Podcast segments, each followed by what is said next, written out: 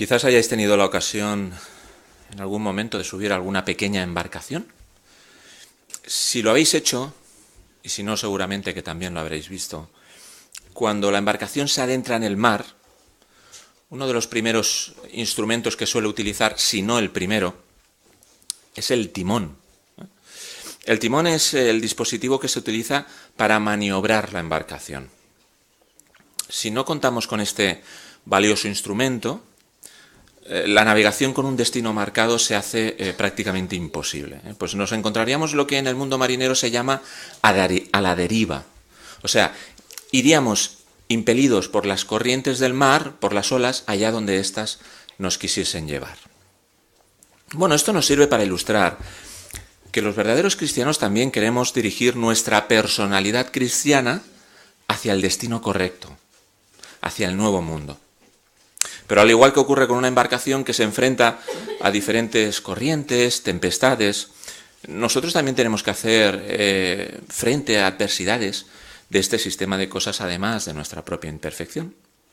Así, ante esta situación y esta realidad, pues ahora nos podríamos preguntar, bueno, ¿y de qué instrumentos nos podemos servir para haber cumplido nuestro deseo de forma satisfactoria? Bueno, siguiendo con la ilustración de la embarcación, sabemos que esta tiene una gran variedad de elementos, ¿eh? elementos que bien utilizados pueden dirigirla hacia su destino, a pesar de que el trayecto no sea nada fácil. Pues igualmente el cristiano verdadero dispone de elementos que bien utilizados pueden salvar la vida de la tempestad de este mundo. Y estos elementos son las cualidades cristianas. A ningún marinero sensato se le ocurriría zarpar sin antes repasar los diferentes útiles de su embarcación, ¿verdad? Y ahora nos preguntamos, ¿y nosotros? ¿Nosotros sabemos en qué estado se encuentran los diferentes elementos de nuestra embarcación espiritual? Si ahora tuviéramos que repasar elemento por elemento, o sea, cualidad por cualidad, es evidente que no nos daría tiempo, ¿verdad? Por eso nos vamos a centrar en lo que podríamos llamar el timón de la personalidad cristiana. Y esta es la misericordia. La misericordia debe ser una de las cualidades destacadas de los cristianos. Y para ello, en primer lugar, vamos a analizar lo que es realmente misericordia. Porque para muchas personas es fácil relacionar la misericordia con simplemente la acción pues, de perdonar o simplemente reprimir de, de castigo a alguien. ¿Pero es esto realmente misericordia? En esta consideración vamos a contestar tres importantes interrogantes, como son, ¿qué es la verdadera misericordia? ¿Cómo podemos y debemos desplegarla? Y por último, ¿cómo debe de afectar nuestros tratos con los demás? En primer lugar, ¿qué es la verdadera misericordia? Bueno, decíamos antes que para muchas personas eh, relacionan esta cualidad eh, con simplemente la acción de perdonar o, o de reprimir algún tipo de castigo a alguien. Pero para saber realmente lo que es misericordia, haríamos ver bien en ver el ejemplo más sobresaliente que existe, el de Jehová. De hecho, Jehová en su palabra en Efesios capítulo 2, versículo 4, él nos dice de él mismo que es rico en misericordia. Pero fijémonos, porque el apóstol Pablo en 2 Corintios 1.3 va más allá. Si queréis acompañarme, por favor, si sois tan amables, nos dirigimos a la segunda carta a los Corintios.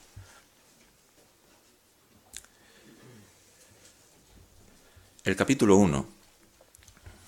Y vemos lo que nos dice el versículo 3.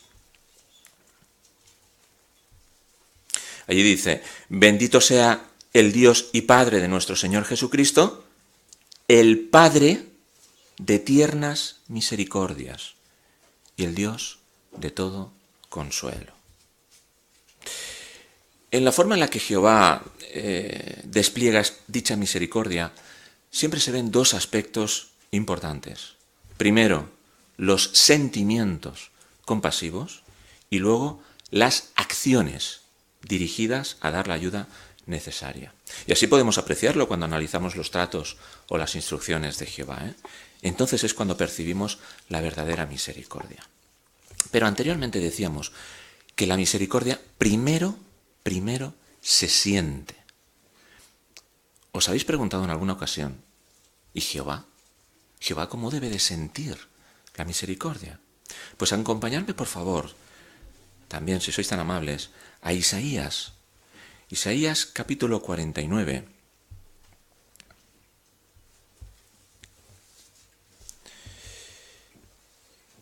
Isaías 49. Leeremos el versículo 15 y veremos qué sentimiento tiene él especialmente para cada uno de sus siervos. Isaías 49, 15. Ahí dice, ¿puede una esposa olvidarse de su niño de pecho de modo que no tenga piedad al hijo de su vientre? Hasta estas mujeres pueden olvidar. No obstante, yo mismo no me olvidaré de ti. Preguntémonos por un momento. ¿Por qué alimenta una madre a su hijo, a su bebé, y le satisface todas sus necesidades? ¿Solamente para que deje de llorar? ¿Solamente por un sentimiento de obligación? ¿Un sentimiento del deber? Evidentemente que no. Por naturaleza, toda madre tiene piedad de su bebé. Tal y como leíamos, el verbo hebreo traducido aquí, tener piedad, también se conoce como mostrar misericordia. Y este significado nos transmite la idea de sentir ternura, compasión por alguien. La ternura que siente una madre hacia su bebé es una de las emociones humanas más fuertes y profundas que existen. Así entiende Jehová la cualidad de la misericordia. Y así desea Él que nosotros la sintamos al manifestarla. Claro, manifestarla demostrarla. Si solamente fuera un sentimiento, entonces se quedaría en compasión. Tenemos que expresarla, actuar, para que entonces sea una obra completa de misericordia. El mejor ejemplo que podemos ver de cómo imitar la tierna misericordia de Jehová la encontramos en un humano. Un humano perfecto, pero un humano, el Hijo de Dios, Jesús. Jesús imitó a la perfección las tiernas misericordias de su Padre. Veamos un ejemplo, por favor. Si me queréis acompañar, podemos buscar en Mateo, Mateo capítulo 20, versículos del 30 al 34. En, el contexto de esta lectura, eh, apreciamos cómo una gran muchedumbre de personas, junto con Jesús, se dirigen a Jerusalén en lo que resultará ser eh, su destino final. Allí, dos mendigos ciegos se le acercan y entonces dicen lo que leemos a continuación. Mateo capítulo 20, versículo del 30 al 34 dice, y mire, dos ciegos que estaban sentados junto al camino, al oír que Jesús iba pasando, clamaron y dijeron, Señor, ten misericordia de nosotros, hijo de David. Pero la muchedumbre les dijo con rigor que se callaran. Sin embargo, ellos gritaron con más fuerza, diciendo, Señor, ten misericordia de nosotros, hijo de David. De modo que Jesús se detuvo los llamó y dijo, ¿qué quieren que les haga? Le dijeron, Señor, que se abran nuestros ojos. Enternecido Jesús les tocó los ojos, y ellos inmediatamente recibieron la vista y le siguieron. Pensemos por un momento. Jesús se encuentra en lo que es su última semana de ministerio en la tierra. Jesús sabe lo que le va a ocurrir, sabe que aún le queda mucho trabajo por hacer antes de sufrir una cruel muerte en manos de los agentes de Satanás. Sin embargo, no permite que la presión de esos días trascendentales ahoguen su misericordia por las necesidades de los demás.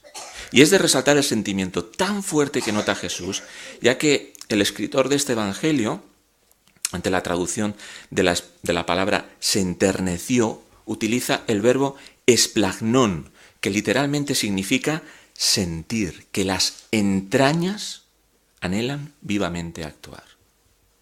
¿Vemos? No basta con simplemente sentir compasión. Tenemos que expresarla si queremos que sea una auténtica obra verdadera de misericordia. Y ese es el sentimiento de Jesús. Esa es la verdadera misericordia. Si queremos que se nos muestre favor a pesar de nuestras imperfecciones, a pesar de nuestras equivocaciones y de nuestros errores, nosotros debemos de hacer lo mismo con nuestro semejante. Y recordemos, nuestro semejante más cercano son los hermanos de nuestra congregación. Pero cuidado, Cuidado, porque no vale cualquier tipo de misericordia. Para ilustrarlo, recordáis el ejemplo que hacíamos al principio, ¿verdad? De relacionar el timón de la embarcación con esta cualidad cristiana de la misericordia, ¿verdad? Bueno, en el lenguaje marinero existe una expresión asociada a uno de los problemas que pueden tener los timones, y es la holgura del timón, o conocido también como el falso timón. ¿Por qué se le llama así? Bueno, porque a pesar de que nosotros podemos estar marcando un rumbo, dado que existe esta holgura en la aleta que está sumergida en el agua, esta nos puede estar desviando del camino al cual nos habíamos marcado. Por esta razón, nosotros debemos de analizar si nuestra cualidad de la misericordia está bien graduada, es decir, si es con el motivo correcto. En la antigüedad Jesús ya condenó a algunos que hacían dádivas de misericordia. ¿Por qué razón? Acompañadme, por favor, nuevamente a Mateo, capítulo 6. Leeremos el versículo 2. No cerréis, por favor, vuestras Biblias, porque volveremos a hacer mención a este pasaje. Mateo, capítulo 6, versículo 2. Y veremos lo que allí dice. Dice, palabras del propio Jesús. ¿eh? Por eso, cuando andes haciendo dádivas de misericordia, no toques trompeta delante de ti, así como hacen los hipócritas en las sinagogas y en las calles, para que los hombres los glorifiquen. Les digo en verdad, ellos ya disfrutan de su galardón completo.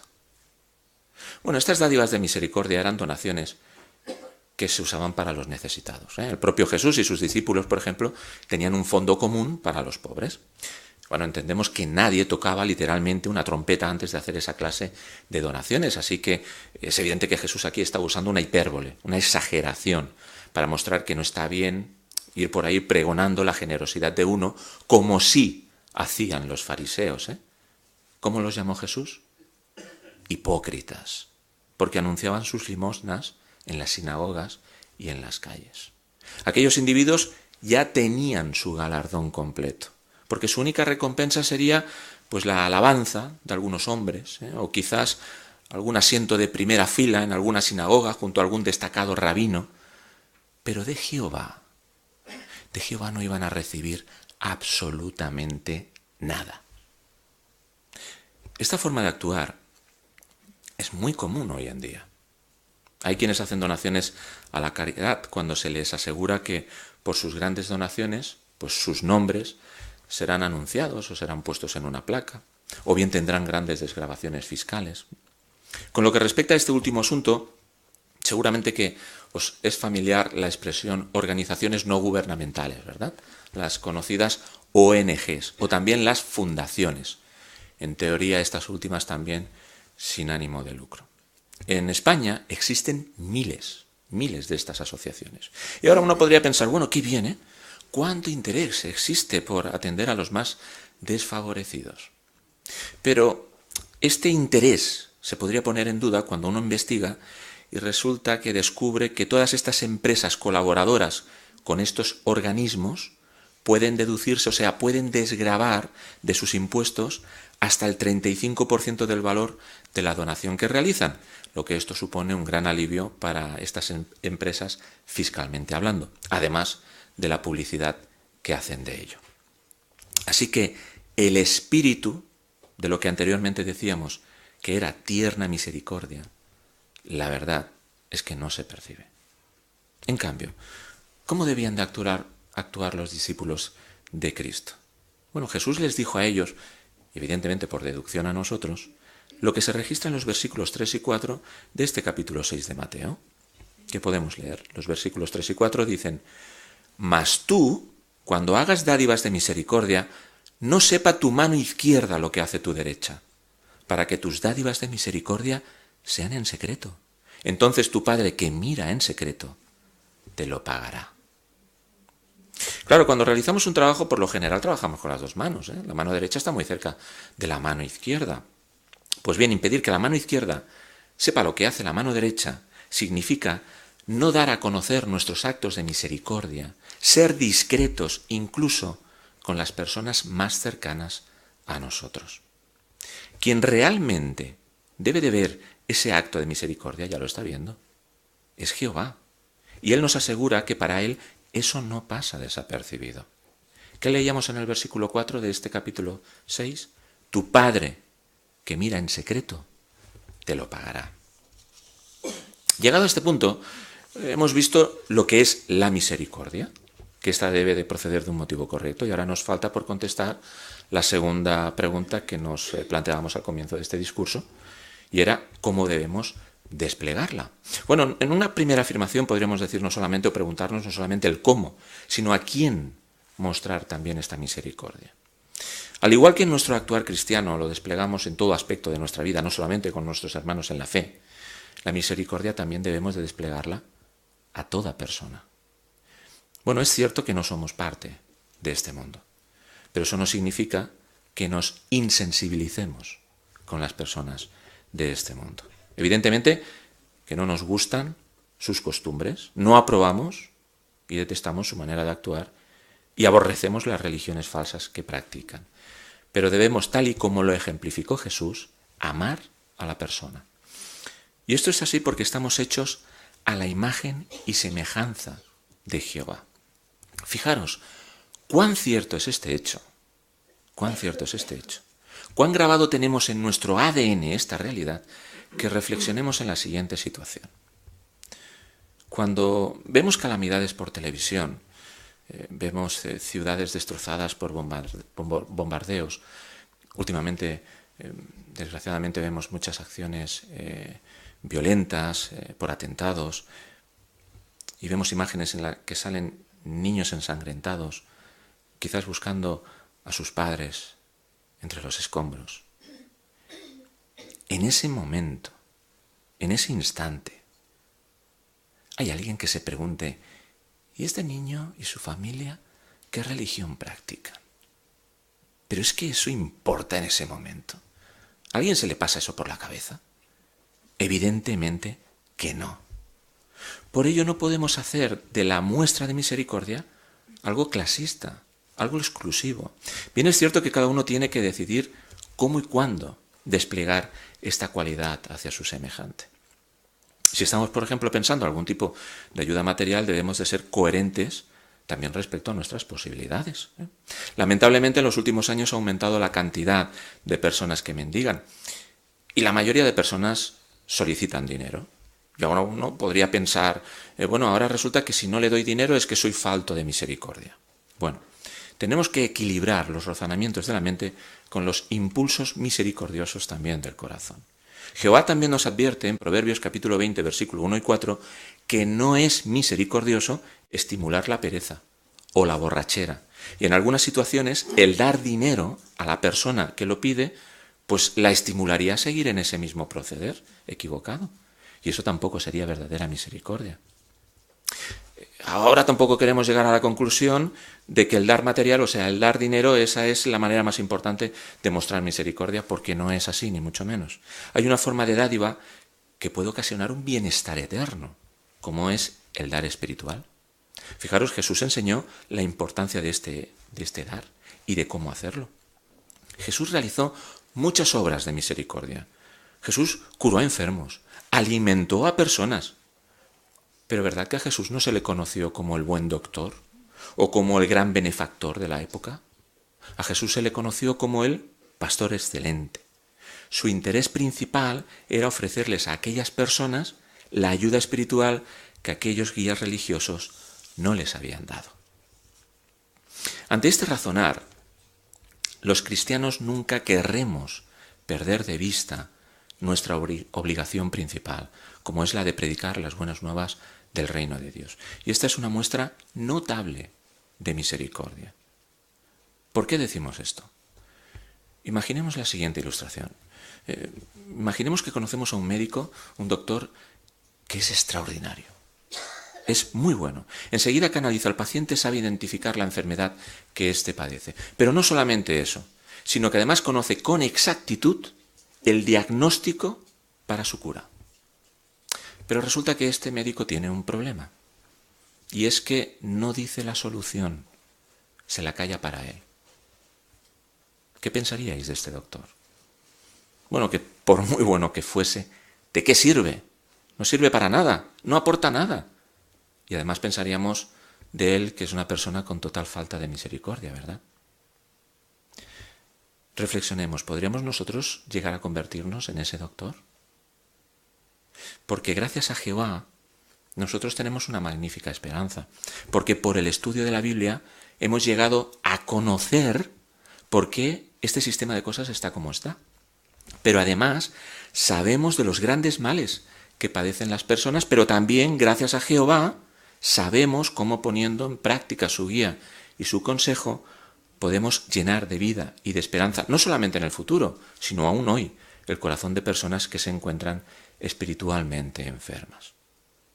Pero ahora eh, quizás pensemos, bueno, bueno, que yo no me callo la verdad para mí, ¿eh? que yo sí que salgo a predicar. Aunque quizás reflexionemos, aunque sí es cierto que el tiempo que le dedico a ello ha disminuido. No me esfuerzo como antes. Pero es que el trabajo no me lo permite. Los diferentes quehaceres eh, de cada día me lo impiden. Tengo que atender la familia, las obligaciones. Es cierto. Es cierto que el día a día de este sistema nos desgasta. Son muchas las obligaciones que tenemos que afrontar. Pero es que no podríamos esperar otra cosa. Porque este sistema de cosas está pensado, está diseñado para eso, para desgastarnos, para cansarnos. En definitiva, para que perdamos el rumbo, el rumbo hacia el nuevo mundo para que nuestra embarcación espiritual se vaya deteriorando poco a poco, para que nuestras cualidades espirituales se debiliten, se resequen con el salitre de este sistema de cosas. ¿Sabéis cuál es una de las primeras indicaciones que remarcan los fabricantes de embarcaciones? Lo sumamente importante que es el, mantenimiento de ellas. Dice textualmente ¿eh? el manual de embarcaciones, dice, la importancia de un mantenimiento periódico es fundamental para la conservación de su embarcación. Pero este mantenimiento preventivo tiene su máxima importancia si lo contemplamos desde la perspectiva de la seguridad para su vida. ¿Se está resecando nuestra cualidad de la misericordia? No vemos la importancia de la predicación y el efecto que ésta puede generar en las personas, tal como quizás sí que la veíamos tiempo atrás. Vemos la, predicación simplemente como un deber con el que tengo que cumplir, sin percatarnos del trasfondo de misericordia que hay tras esta magnífica obra. Bueno, llegados a este punto del discurso, Ahora ya solamente nos queda por contestar la última pregunta que nos formulábamos al comienzo de la misma, y era cómo debe de afectar la misericordia con nuestros tratos hacia los demás. ¿Y qué os parece si escuchamos la respuesta directamente de Jehová? Si queréis acompañarme, por favor, a Lucas, Lucas capítulo 6,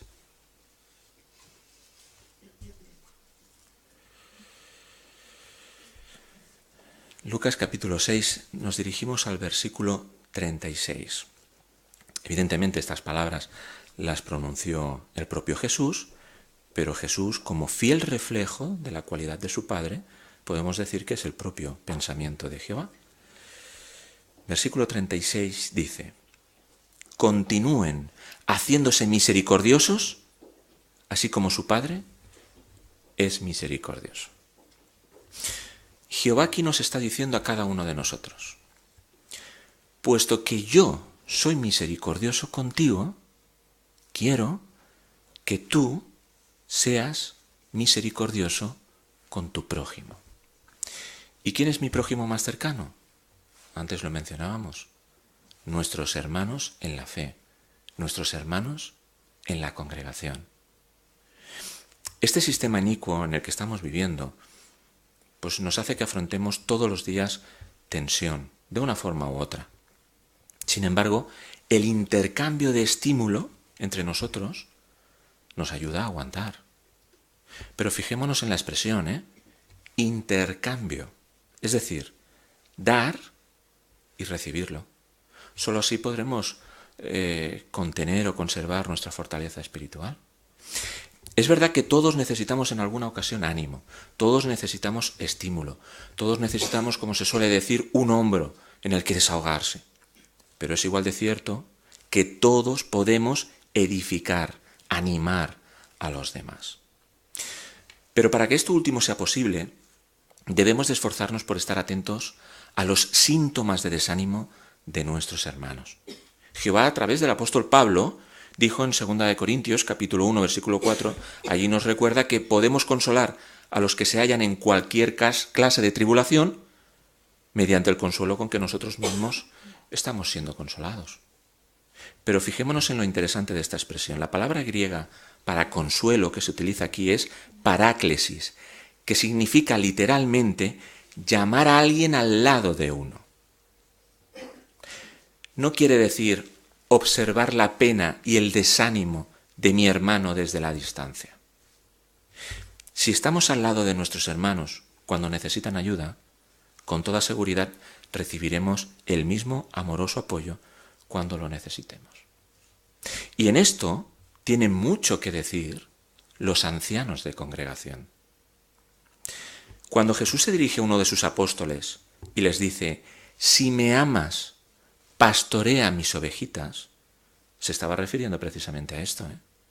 Las visitas de pastoreo por parte de los ancianos de congregación a sus hermanos en la fe persiguen esta intención, ofrecer consuelo, ánimo, estímulo, lo cual es una muestra notable también de mostrar misericordia.